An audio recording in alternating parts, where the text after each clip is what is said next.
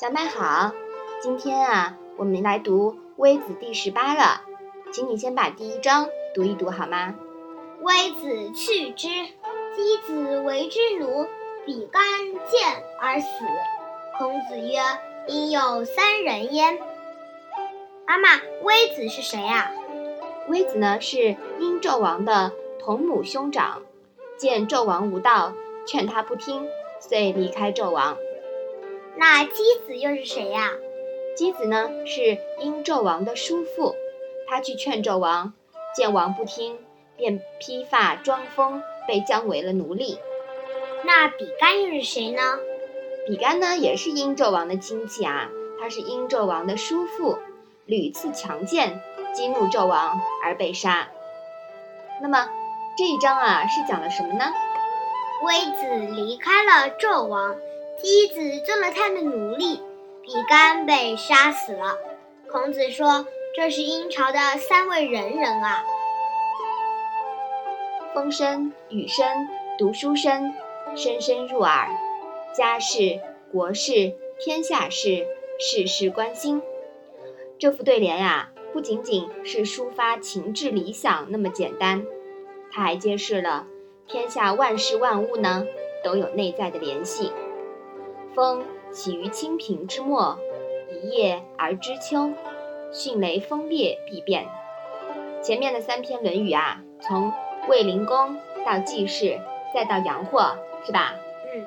一集不如一集。禄之去，公事五世矣；朕逮于大夫四世矣。故夫三桓之子孙威矣。揭示了周朝王之在即的趋势。阳货篇的最后，以一个不幸的家庭里一个无辜的人四十而终的悲剧收尾，这也就是国家朝代灭亡的宣示。《论语》之所以能成为经典，皆因它述而不作，述天道而言人伦，放之四海而皆准。表面上看啊，东拉西扯的，不懂的人呢，以为。沾之在前，呼焉在后。明白的人知道啊，背后其实是一线牵。于道一以贯之，于气呢，则是千变万化。孔子既然已经向旧制度说了不见，那么接下来该何去何从呢？还没想好，容孔子呀慢慢思考。先回顾一下先祖，梳理一下思路吧。孔子的先祖呢是商朝的贵族，现在周朝实质上亡了，孔子不禁想起了先祖的先祖，微子、箕子、比干，当初在家国灭亡时的结局啊历历在目。那么他们三位都是仁人，是吧？嗯嗯，那他们对孔子是不是有借鉴意义呢？《论语》啊会一篇一篇的。